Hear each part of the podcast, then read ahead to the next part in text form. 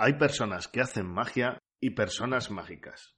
Hoy traigo al programa a una persona que cumple con los dos requisitos a la vez. And now,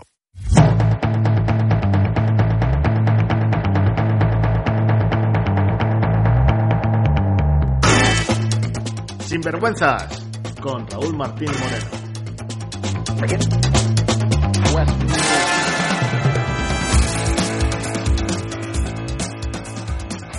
Hola, hola, hola, hola, sinvergüenzas. Bienvenidos a un episodio más de este humilde podcast que busca inspirar, dar claves o despertar, hablando sin vergüenzas de temas a veces un poco complejos, a veces más normales, pero con gente muy, muy especial. Mi nombre es Raúl Martín, soy el autor del libro Vida, Dame Problemas y creador de la web gohard.es. Si deseas contactar conmigo puedes hacerlo en las siguientes vías. En Instagram, en la cuenta arroba Raúl Martín Moreno. Repito, en Instagram, arroba Raúl Martín Moreno. En Facebook, en nuestra fanpage GoHard Go Coaching y Formación. GoHard Coaching y Formación. Y en mi correo raúl arroba gohard.es. En cualquiera de estas vías puedes preguntarme lo que quieras, por mis libros, por mis procesos, por cualquier duda que tengas, sugerencias para el podcast. Vamos, ¿en qué te puedo ayudar? Será un placer recibir tus comentarios. La verdad es que estoy abrumado por la acogida de este podcast. Cada... Los invitados que he traído hasta ahora son un auténtico lujo y espérate a los que vienen. Canela en rama. Si todavía no estás suscrito a este podcast, te estás perdiendo alto valor. Si no deseas que esto te vuelva a pasar, suscríbete tanto en iVoox como en iTunes o en Spotify. Si nos escuchas desde iTunes y lo consideras oportuno, te agradecería mucho que me dejaras una reseña y una valoración de 5 estrellas. Y si no nos escuchas por iTunes, puedes ir igualmente a hacerlo. Me harías un gran favor. Esto hará que más y más personas puedan conocer este contenido y, quién sabe, cambiar su vida para siempre. ¿Me haces este favor? Para esto también me puedes ayudar compartiendo en tus redes o personalmente si crees que le pueda ayudar a alguien. Por último, te recuerdo que a través de iBox tienes la opción de hacerte mecenas de, de este podcast invitándome a un café al mes. Desde tan solo 1,49 al mes, además de hacer posible que siga haciendo este programa, tendrás ciertos beneficios como escuchar el programa sin publicidad, que solo esto ya te merece la pena, podrás escuchar los episodios antes de que salgan al público en general y tendrás acceso a programas exclusivos para mecenas. ¿Cómo activas esta opción? Pues muy fácil. En iBox le das a la pestañita azul que pone apoyar y eliges la manera de apoyar el programa. Para ayudarte en tu decisión, te quiero hacer un regalo. Un regalo que ya te rentaría seis meses. Si te haces mecenas y me mandas un pantallazo del justificante al mail raúl arroba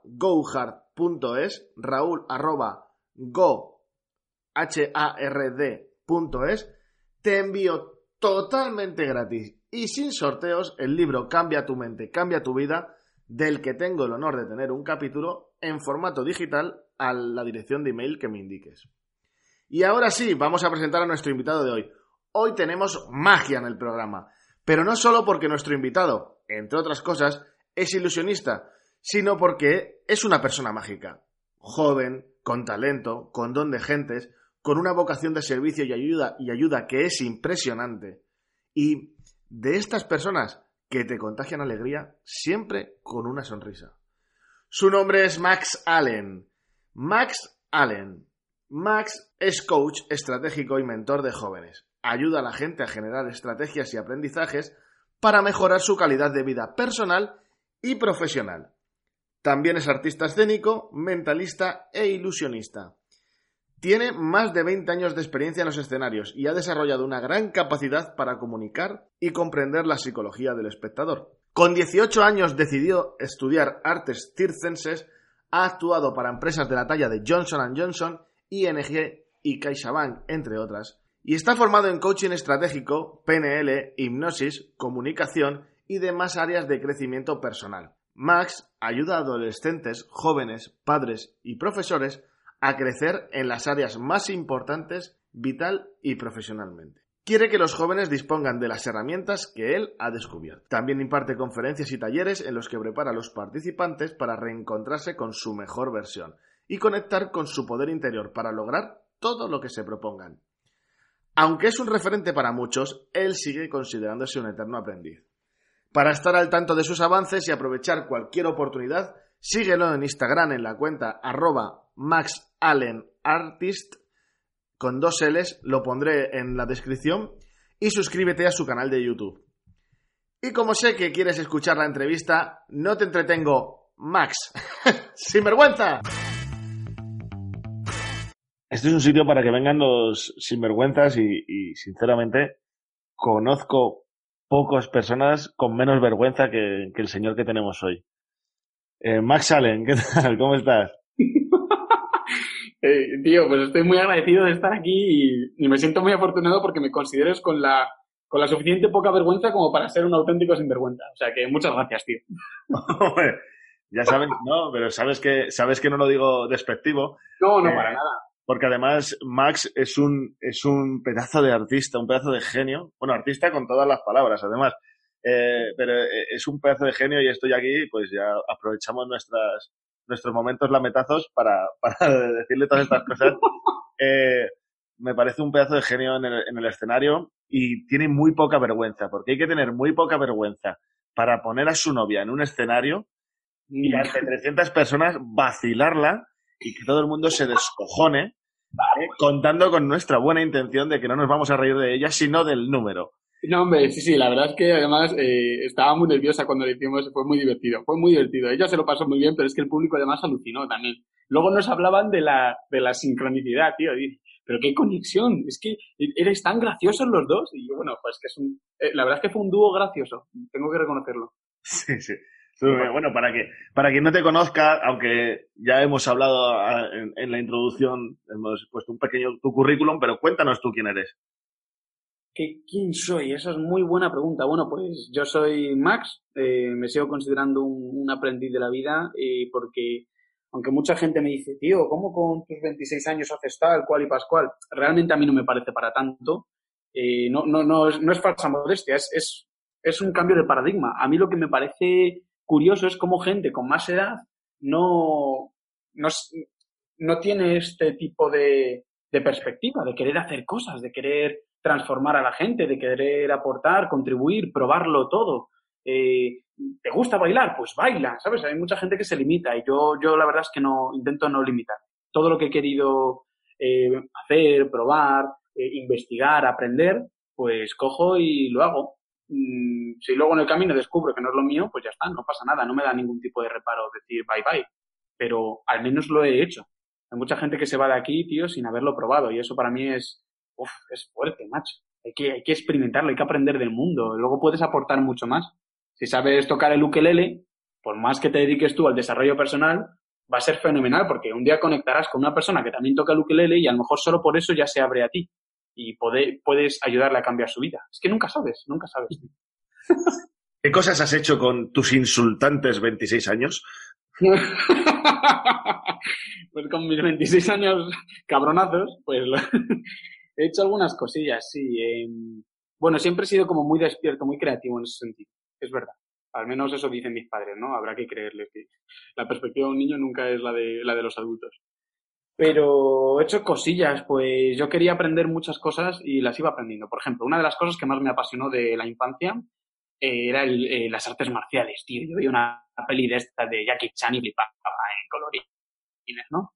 Y Lee, bueno, por supuesto, Bruce Lee es el maestro. Entonces eh, aprendí Kung Fu. Del día que yo llegué a, a, una primera clase de Kung Fu con un Sifu, con un maestro que por fin había encontrado, pues yo ya llegaba con mis armas, mi espada, mi no sé qué, no sé qué. Eso no se aprende hasta dentro de muchos años. Pero yo ya llegaba con eso. ¿Por qué? Porque de forma autodidacta me ponía mucho las pilas. Y bueno, estuve ganando competiciones de España, nacionales. ¿Por qué? Pues por este tipo de... Eh, para mí la perspectiva es muy importante, ¿no? Este tipo de actitud, este tipo de creencia de que si me gustaba lo podía hacer y punto. Entonces en ningún momento te paras a pensar si no, si no va a funcionar. No, sencillamente das por hecho que va a funcionar. Es que ni lo piensas. Coges, lo haces y punto. Y así con todo. Eh, terminé mi bachillerato en su día, hice mi selectividad para que mis padres se quedaran tranquilos y me, me metí al circo. Eso no les dejó tranquilos, pero, pero al, menos, al menos había cumplido con mi parte del trato. Y yo realmente empecé siendo ilusionista, mago, por decirlo de alguna manera así más, más coloquial, yo era mago, ¿no? Y entonces decidí que si me quería dedicar a la magia, que era algo que todavía no tenía claro, pero lo tenía bastante claro, o al menos que durante un tiempo quería dedicarme a la magia, quería ampliar mi bagaje como artista, tío, y eso significaba ser un gran artista. Y un gran artista tiene que saber de todo, o muchísimo, y sobre todo de presencia escénica, espacio escénico. Quería distinguirme de una persona que, que sabe hacer trucos de magia muy bien y empezar a ser un, un auténtico artista escénico. Alguien que cuando tú lo veas en el escenario digas, pues es que no solamente es mago, es, es, es, pura energía, es presencia. Entonces me metí al circo porque vi que era el mejor lugar para ampliar mi bagaje como artista. Como aprendes de todo, que si malabares, que si danza, que si acrobacia, que si tal. Y, y eso es otro sueño que tenía, ¡pum! Lo hice. Entonces, ¿qué cosas he ido haciendo? Pues así, poquito a poco he ido haciendo muchas. Luego terminé y me empecé a formar como coach, que era lo que realmente era mi vocación. Entonces he trabajado como ilusionista, he formado parte de una compañía de danza muy, muy, muy, muy top, mm, he ido de gira, mm, he actuado en el Price, yo qué sé, he ido haciendo bastantes cosas. Así quieras que no, al final, mm, es que ahora mismo no, no me acordaría. De haberlo sabido me habría preparado una lista, pero vamos. Perdón. Es una cuestión de que he hecho todo lo que me he propuesto, he cogido y lo he hecho. No, no me, no me, por más miedo o dudas que tuviera, he cogido y lo he hecho, me he lanzado. Y luego he recibido algunos golpes, claro que sí, pero bueno, es que las victorias han sido tan deliciosas que merece la pena todos esos golpes. Joder, mira Max, es súper potente esto que cuentas. Eh, te, voy a te, voy a contar una cosa. Eh, con, con 26 años, yo no estaba ni... y ya he hecho unas cuantas cosas también no estaba ni planteándome este tipo de cosas. Hasta los 28, bueno, con 26 años yo estaba por ahí zascandileando en mis historias, pero con, 28 años fue cuando yo empecé a conocer este mundo y empecé a trabajar. O sea que, fíjate, si admiro yo a gente que, que, que desde bien joven ha ido a, a, por estas, a por estas cosas. Sí, y es verdad que muchas veces da un poco de vértigo, ¿no? Ver a, a mí me pasa incluso, y tú me dirás, pero si tú eres súper joven, digo, ya, pues, pues de vez en cuando se me cruza el cable y veo a chavales de 19 años que lo están petando con sus cosas y demás y te empieza a entrar este vértigo, ¿no? Pero luego me doy cuenta de que verdaderamente no hay edad para muchas de estas cosas. No importa en qué momento te das cuenta, lo importante es que te des cuenta y, y con todo eso contribuyas a ayudar a los demás también a darse cuenta de, de eso, tomar conciencia del cambio, de lo que quieren realmente, de, cómo conseguirlo, de luchar por ello, qué actitud hay que tener. yo te admiro mogollón, por ejemplo. Qué bonito. Y tú dirás, ¿pero qué dices, tío? Si he pasado de esto a esto. Sí, pues sí, pues pasar de esto a esto, lo siento, para mí parece complicadísimo. Yo no me he visto nunca en una de esas. Y ver que tú eh, has superado todos tus temas, has crecido y te desarrollas, a mí me da igual la edad que tengas. A mí me parece que eres un pro. Y así te lo digo. y me quito Claro, hombre. Gracias, hombre. Ojo, eh, puedes aportar un valor, de hecho lo estás aportando. Esta idea de los podcasts, es que, jolín, no sé, tío, yo, me parece alucinante, me parece muy bien, sí, sí.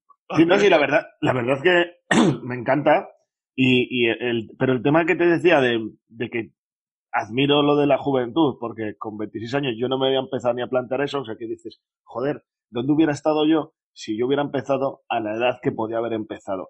Y tú ahora te ves y dices, veo ahora chavales de 19 años. Entonces, para que veas como que, como si dijéramos que estás en el medio de, mi generación y, y, la que viene ahora, que viene apretando de la hostia, eh, ¿cuánto es de importante eh, el tema de los padres? ¿Cuánto es de importante el tema de eh, la libertad que nos dan de la creatividad? Y yo, hostia, yo estoy súper agradecido a mis padres y, y, los adoro, ¿no? Pero sí es verdad que, que en ciertas cosas eh, por sus miedos, porque también, eh, joder, no te olvides de que estamos a, dos generaciones del hambre. Eh, mm. Nos quieren proteger y entonces pues nos quieren proteger con miedo. Y, fíjate, en solo mm, seis años de diferencia, y ahora tú lo ves a seis años de diferencia con los otros, ves que la, la, libertad que te dan los padres para crear, para, para lanzarte, para atreverte, para todo esto, ves, ves la importancia, ¿no? De, de, de, todo esto. Hombre, claro que sí. Yo, de hecho, hombre, yo, yo siempre digo, mira, yo no soy padre, pero tiene que ser complicado de narices, ¿no? Es muy fácil juzgar muchas veces a los padres pues porque no nos han dejado hacer X cosa o porque nos han transmitido sus miedos o sus creencias limitantes, ¿no? Esto se ve mucho en el crecimiento personal, el tema de los padres, pero no, yo no los juzgo, ¿eh? Claro, claro, ahí está, efectivamente. Esto es lo que me gusta, que, que, que no los estás juzgando y, y además les estás agradeciendo a pesar de los pesares. Y esta es la, la humildad de la que hay que partir. Yo, yo con todo lo que sé o con todo lo que he madurado, con las cosas que estoy aprendiendo que mis padres no supieron, eh, aún así voy a cometer unas cagadas garrafales como padre. O sea, estoy tan seguro de eso.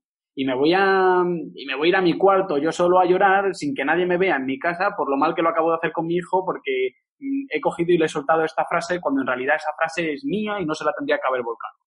Bueno, pues al menos tengo conciencia, pero sé que la voy a cagar igual. Entonces, poco a poco intentaré ir cagándola menos y que mis hijos la caguen menos con sus hijos y así sucesivamente, ¿no? Hablando mal y pronto. Sí, pero al final es una cosa de evolución, o sea, de, de, de, aprender. De aprender de las cosas. O sea, por ejemplo, las cosas que yo, yo, yo voy a ser padre ahora en unos días y, y las mm. cosas que, que yo he aprendido serán las que aplique con él. Esto no quiere decir que mis padres le hicieron mal conmigo, porque mis padres, como los tuyos, como los padres de los chavales de 19 años que estás viendo ahora, han hecho lo mejor que han sabido y, dentro de lo que ellos saben. Claro, claro, es que es esto, es esto. O sea, mi madre me ceba a comer. claro, esto es así, mi madre me ceba a comer. Pero al final es su forma de dar amor porque ella ha pasado hambre. Entonces, claro, no quiere que su hijo pase hambre. Entonces, desde esta comprensión. Hay que entenderlo. Claro. Hay que entenderlo. Y luego, es que además, en el momento en el que lo comprendes, puedes ser más agradecido. Yo he tenido unos padres, así como, como me preguntabas antes, yo tengo unos padres que han sido geniales, todo hay que decirlo. A mí me gustan mucho. Yo les estoy muy agradecido porque, a pesar de muchísimas cosas, a pesar de muchos miedos que han tenido, mis padres lo han pasado muy mal con cada paso de valentía que daban. Esta es la verdad. Pero han sido valientes, eh, han confiado en mí, eh, me han limitado cuando había que limitarme, eso me ha gustado. Alguna vez me han limitado cuando no tendrían por qué haberlo hecho, pero bueno, es que eh, ahí está el baremo, ¿no? A veces hay que pasarse, si no, ¿cómo vas a saber cuándo tienes que limitar o no a tu, a tu chaval? Entonces, em, eh, y, en otros sentidos me han dado unas, una creatividad, yo qué sé, hay padres que dirían, joder, pobre chaval, que los padres no le compran el videojuego o la consola o tal. Bueno, pues eh, yo esta anécdota la cuento mucho. A mí mi madre no, no quería que tuviéramos eh, videojuegos en casa, o al menos yo, mi, mi, generación, luego mis hermanos ya pudieron tener. Pero costó mucho que entrase una Game Boy, por ejemplo, en mi casa o cosas así. Y sin embargo, eso fomentó mi creatividad a unos niveles bestiales, porque claro, yo tenía que inventarme mis propias cosas. Eso, eh, eso yo se lo voy a agradecer eternamente. O sea, me parece fabuloso y que yo haya sido de los últimos en tener móvil entre mis amigos. Este tipo de cosas, ¿no? Cuando yo era adolescente, pues también. Y sin embargo, hacían otras cosas, como por ejemplo dejarme cogerme el autobús desde el pueblo en el que yo vivía hasta el centro de Madrid por la noche para ir a, clases de pintura. Y no solamente me las pagaban, sino que me pagaban el transporte y además me dejaban solo irme para allá. Y eso yo sé que daba miedo. bueno, ellos no, ellos no lo decían por aquel entonces, pero tú hablas con ellos y seguro que estaban eh, bastante acojonados. Porque yo era un chavalín de 12 años, ¿sabes? 11, 12 años. Y sin embargo cogían, lo hacían, y entonces yo aprendí a ser muy independiente, a tener esta libertad, esta madurez, este enfrentarme a los miedos, mm, verme solo en Madrid y que de repente el bus no aparecía porque habían cambiado el lugar de la parada, este tipo de cosas. sí, además que los buses, los buses no son como el metro. son, para nada, para nada. No, me salí en aquel episodio. Pero qué bueno, qué bueno lo de la Game Boy, que además cuando te vi en directo lo, lo contaste y, y, fíjate, gracias a que lo has vuelto a contar me das la oportunidad de, de contarte lo que pasaba por mi cabeza, tío. Porque yo estoy muy, agradecido también. A, a, mí me pasó eso con la, con la Play. Eh, con la Play, claro, yo, yo te hablo de la Play 1. sí, sí. Interpretado, he hecho el salto generacional. La, la, la PS1. Y, y de repente veías que, que tenías amigos que las tenían. Y tenían zapatillas, fíjate, ahora momento, spoiler, spoiler abuelo, eh, tenía zapatillas de 15.000 pesetas, algún amigo. Tú, ya eran pesetas. 15.000 pesetas, algún amigo, claro, tío. y eso a mi padre no se le pasaba por la cabeza. Ya no solo por, por... O sea, mi padre no quiso que entrara en juego en casa, ¿no? O sea, que, mira, y fíjate la razón que tenía el cabrón. Eh, pero no quiso que entrara juego en casa. Pero además, él decía que no pagaba, no pagaba consolas. Entonces, por supuesto, las zapatillas, yo nunca he ido descalzo, nunca me ha faltado una zapatilla, pero es verdad que, que, iba con zapatillas de 3.000 pesetas, ¿no? Cuando había Nike Air Max de estas antiguas que ahora se han puesto otra vez de moda, de 15.000 pesetas. Y entonces yo me cabreaba porque mis amigos llevaban esas y yo me cabreaba. Y, y con la consola me pasó lo mismo. ¿Qué pasó? Que yo tuve mi primera, ya, ya fue la Play 2, ya fue la Play 2, me la compré trabajando, tío. Entonces, eso me hizo mucho, me hizo valorar mucho esa consola. Cuando me quise comprar ropa cara, me la compré trabajando. Entonces, mm, me hizo valorarlo, tío. Me hizo valorarlo de verdad. La satisfacción de ver que lo has conseguido eh, tú, no que te lo han dado. O sea, yo, por ejemplo, eh, me acuerdo que cuando empecé con la magia, eh, yo tendría 16 añitos. Y, y me puse a ello de manera autodidacta.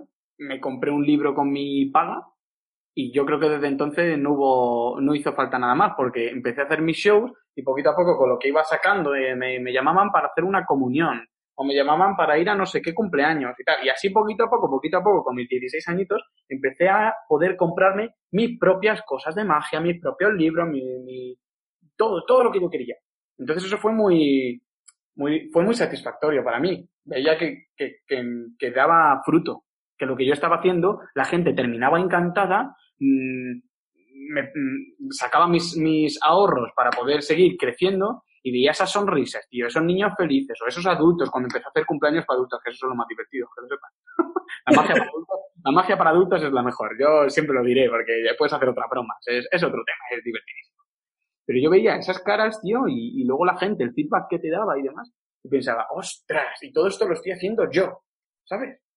Entonces, muchas, muchas veces la gente pregunta tío, pero este espíritu así emprendedor que tiene, está, joder, pues, pues porque con 15, 16 años yo ya estaba pensando en eso. Claro. ¿Sabes? Estaba intentando ser independiente. Que vivía en casa de mis padres y todo eso porque iba al instituto, ¿no? Por aquella época.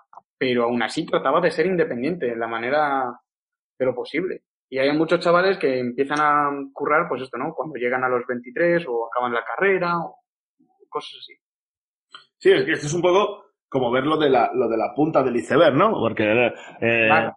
Ahora mucha gente, pues eso, te ve, y ahora entraremos un poco en esto, ¿no? Te ve, te ve con, con la...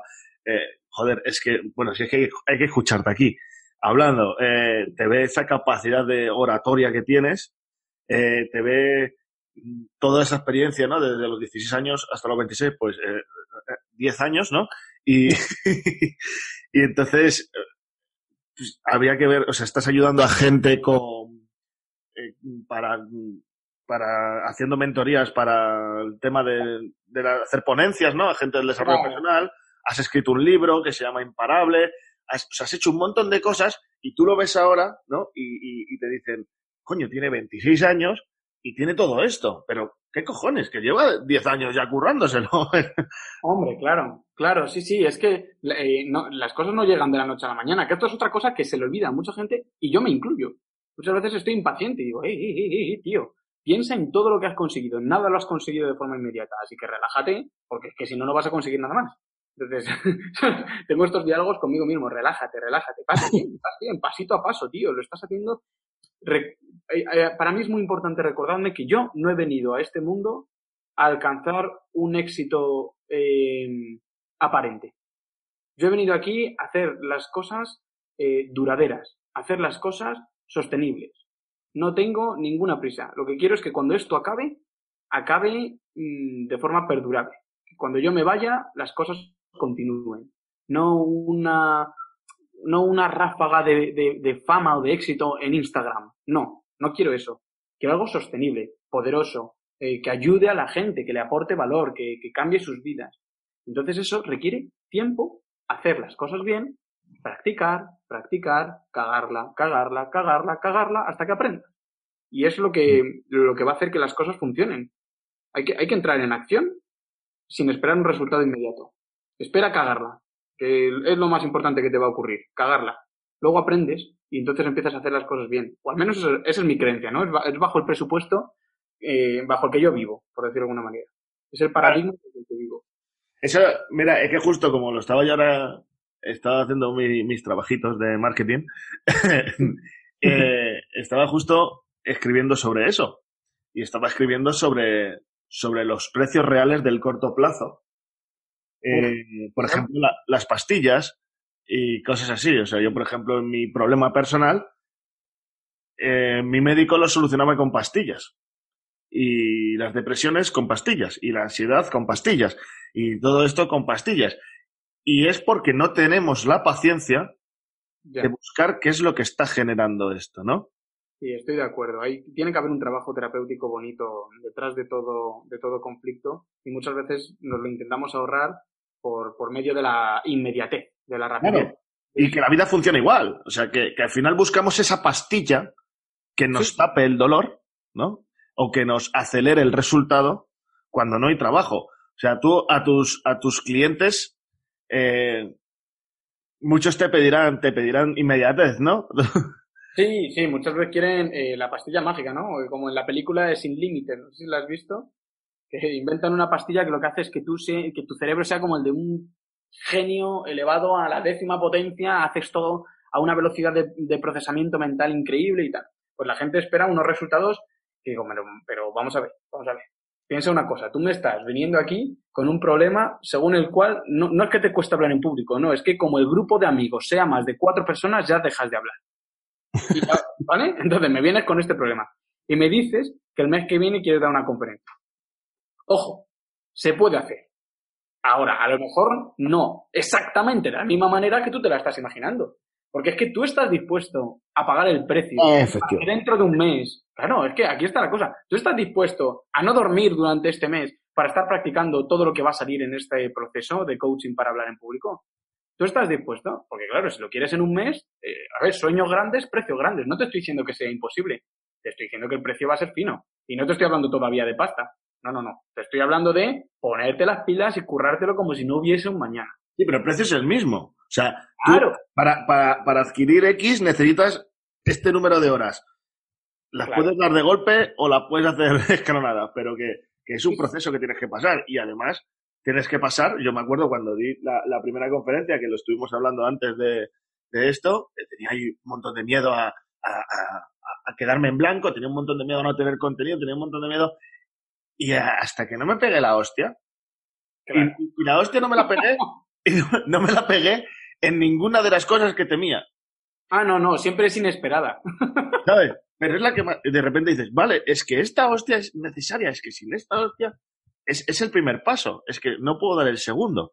Ahí está. Tú lo has dicho antes, equivocarte un montón de veces. Sí, sí, es que, pero además eh, eh, mm, aislamos el error y pensamos que es una cagada y punto, pero es porque no estamos teniendo una visión eh, sistémica, una, una, visión más completa, más grande. hasta los errores se cometen de manera progresiva. O sea, yo, por ejemplo, no voy a, no voy a cometer un error de perder 10 millones de euros. Porque yo no estoy ahora mismo preparado para cometer ese error. Tendría que tener 10 millones de euros. ¿entiendes? no puedo cometer un error para el que no estoy preparado. Entonces, todos los errores que vas cometiendo son errores que te van ayudando a escalar para que llegue el momento en el que puedas cometer un error de perder 10 millones de euros, por ejemplo. Pero mientras no hayas cometido otros errores antes, nunca vas a llegar a ese nivel de error. Y, es como cuando, vamos, a mí me parecería formidable. O sea, si yo estoy en riesgo de cometer un error así, significa que he crecido muchísimo. Claro. Claro, piénsalo. Es como, juez, es que es así. O sea, es como el que dice, tengo un ejemplo aquí en la punta de la lengua.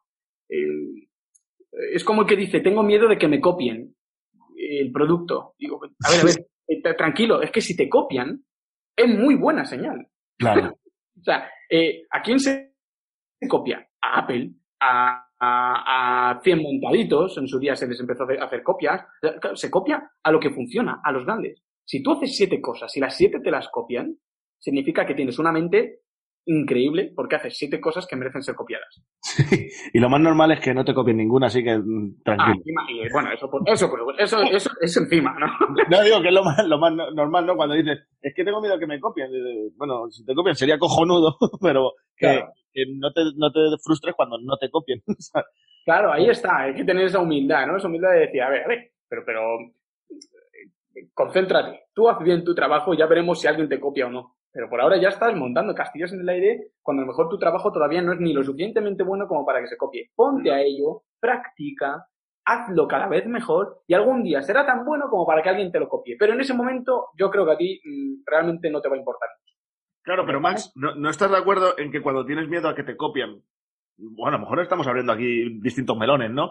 Pero cuando tienes miedo a que te copien, ¿es que estás haciendo las cosas desde un punto que no es?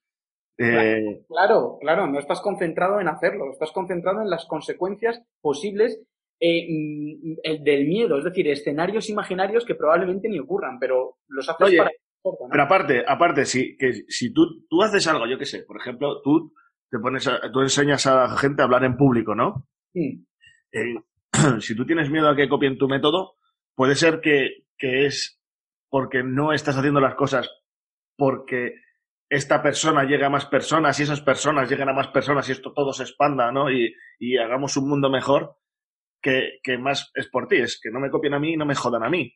Porque si me copian algo que pueda ayudar a los demás, claro. No sé si me entiendes por dónde voy. Que cuando, cuando no estás en misión.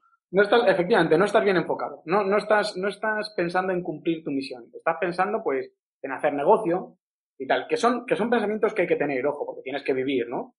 Eh, y porque además da mucha satisfacción ver que tu negocio funciona y tal, por supuestísimo. Esto es, esto es innegable. Ahora, no puede ser lo más importante. Lo más importante tiene que ser la contribución. Mira, yo ahora mismo me estoy leyendo un libro de, de Elon Musk, el, el fundador de, de Tesla. Sí, de Tesla, efectivamente, y todo esto. Bueno, pues este tío le han copiado, pero de todo. O sea, el pobrecillo le han copiado todo. Em, y sin embargo, él sigue obsesionado con su misión. Su misión es llevarnos a Marte. Digan los demás lo que digan. Le han tomado por loco. Le han tomado eh, el pelo también. Le han, copiado multitud de cosas. Le han echado de sus propias empresas a veces. Es como, jolines, eh, pobrecillo, ¿no? En cierto modo. No me extraña que luego eh, sea tan borde para muchas cosas. Que fíjate qué vida. Ya, pero el tío no para. El tío es imparable. Es un tío que tiene su misión y no le va mal. Tú le ves y dices, no le va mal, macho, el tío está triunfando. Bueno, pues es que no es incompatible atender a tu misión y que te copien, no es incompatible con una vida de éxito y de, y de tranquilidad y de alegría.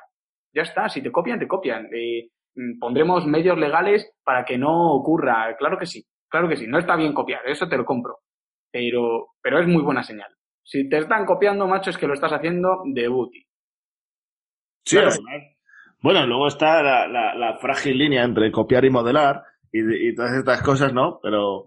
Eh, porque, por ejemplo, mira, ahora Samsung ha sacado unos auriculares que son igual que los AirPods y decir, no, están copiando, ¿no? Es una cosa que está funcionando, pues ellos lo adaptan a su público y, y claro, no pueden hacer una copia exacta porque eso, hay, hay métodos legales, pero bueno, al final. Ahí está, ahí está. es Apple que sigue yendo por delante, ¿no?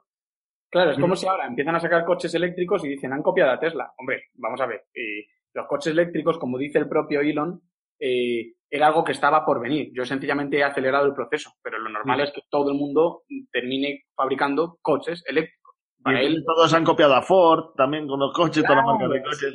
Sí, sí, sí, sí, esto pero esto es así, claro. Entonces, si yo, por ejemplo, tengo un sistema para, para ayudar a la gente a hablar en público y de repente veo a una persona que su conferencia tiene muchas cosas de mi estilo, mi rollo y tal, pues me ha modelado. ¿Por qué? Porque aprendió conmigo, porque le ayudé yo a montar la conferencia y tal.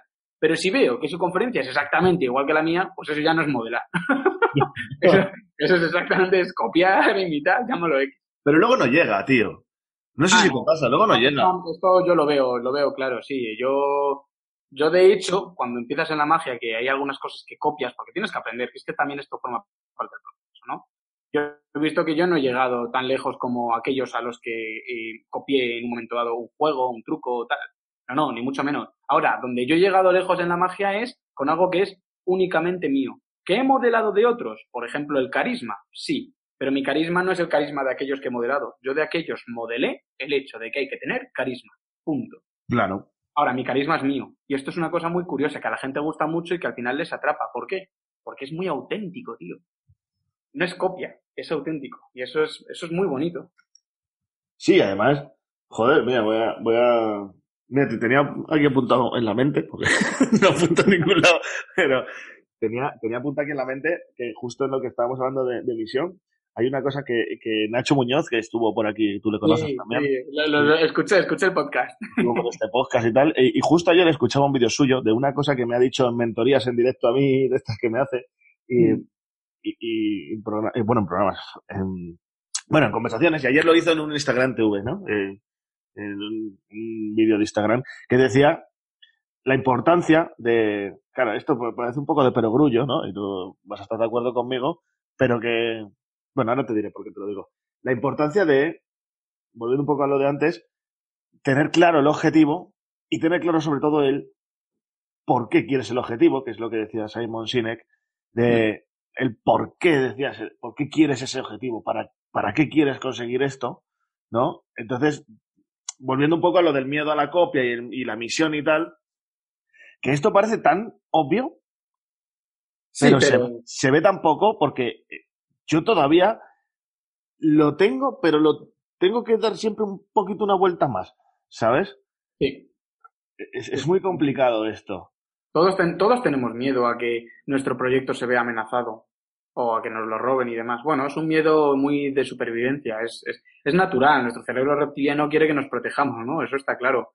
Ahora, eh, sobrevivir forma parte de tu cerebro, pero vivir o ser feliz, eso ya es cosa tuya. Y ahí uno tiene que aprender a doblegar ese, ese instinto, a poner el, el, cerebro, la mente o lo que quieras eh, a tu servicio, no, no vivir tú al servicio de, de, del miedo y del instinto y de la supervivencia. No, no, no.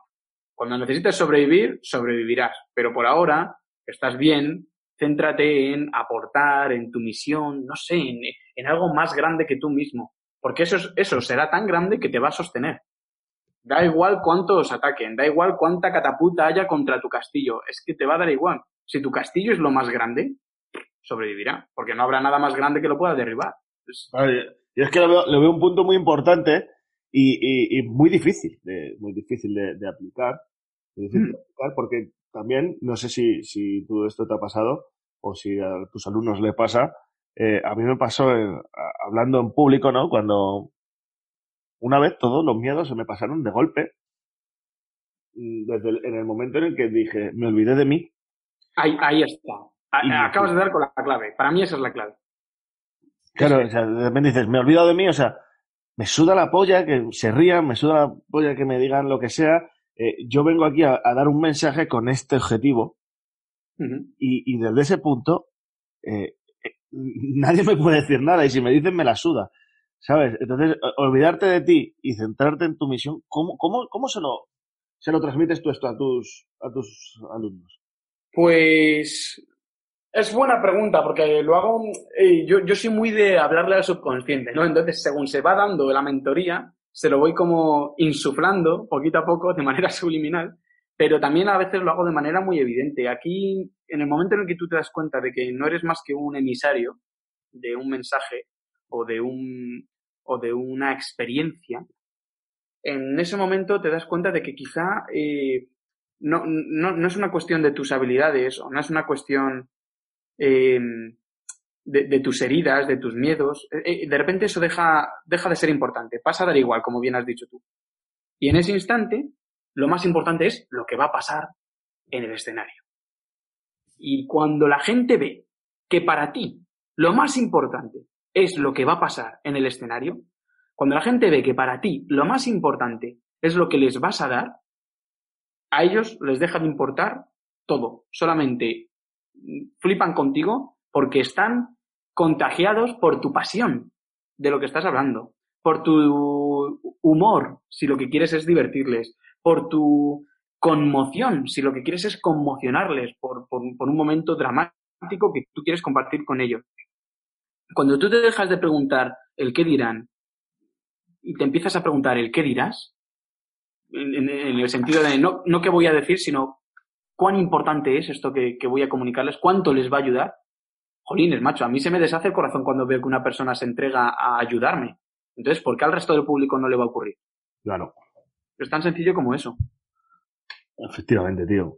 Joder, sí, pues. Autenticidad, hay que ser auténtico. Sé auténtico y sé humilde. No te creas con la suficiente suficiencia, como digo yo, como para juzgarte eh, a ti mismo. y, escuchar esa, esa voz de juez que tienes dentro que te va diciendo es que lo vas a hacer mal, es que tú no vales para esto, es que esto es una, es que esto es una mierda, es que se van a reír de ti. A ver, a ver, a ver, a ver. Pero tú qué pasa, que llevas años en los escenarios, eres aquí el, el, el, el mega crack de, de, hablar en público, has dado 12.897 conferencias en tu vida y por tanto eres un experto en esto, ¿no? Como para juzgarte.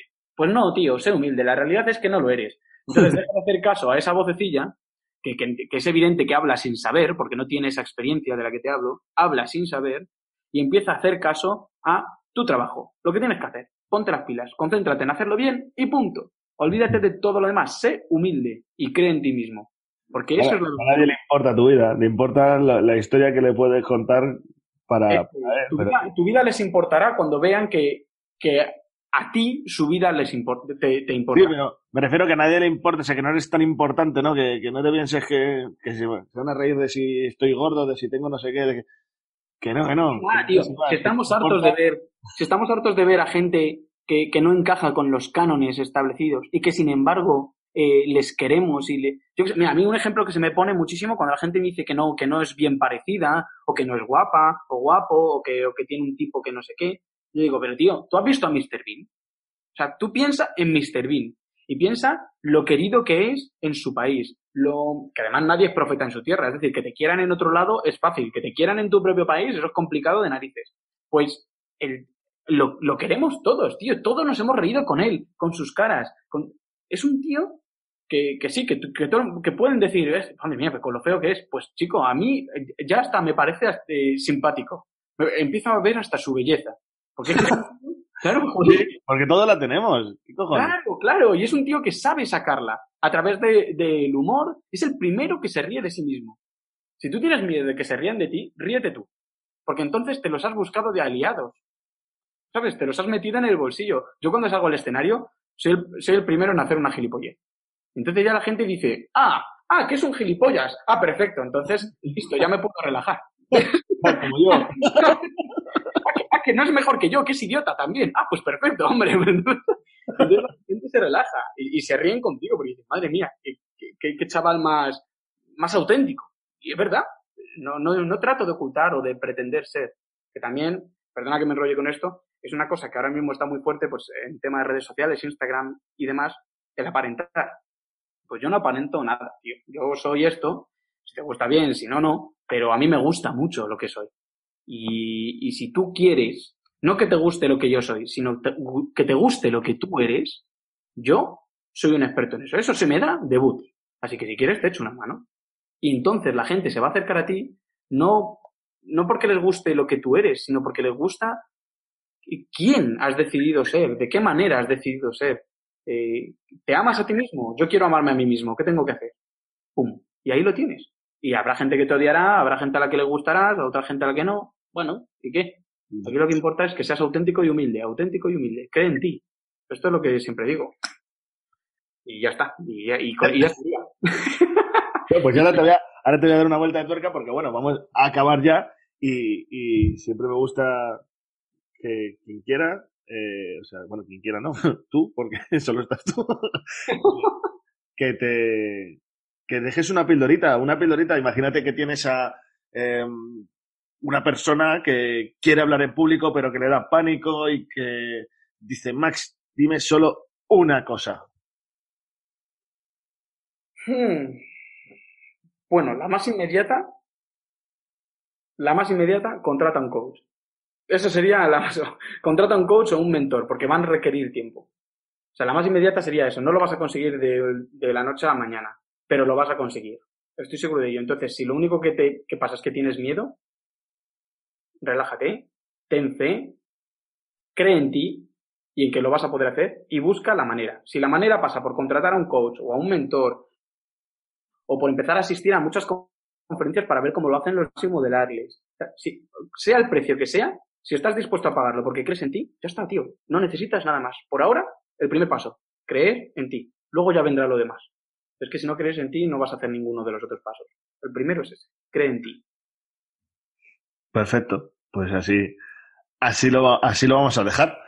Creyendo, creyendo en nosotros. Y, y nada, tío, oye, te aprovecho para darte millones de gracias por, por, por todo este valor que nos has dado.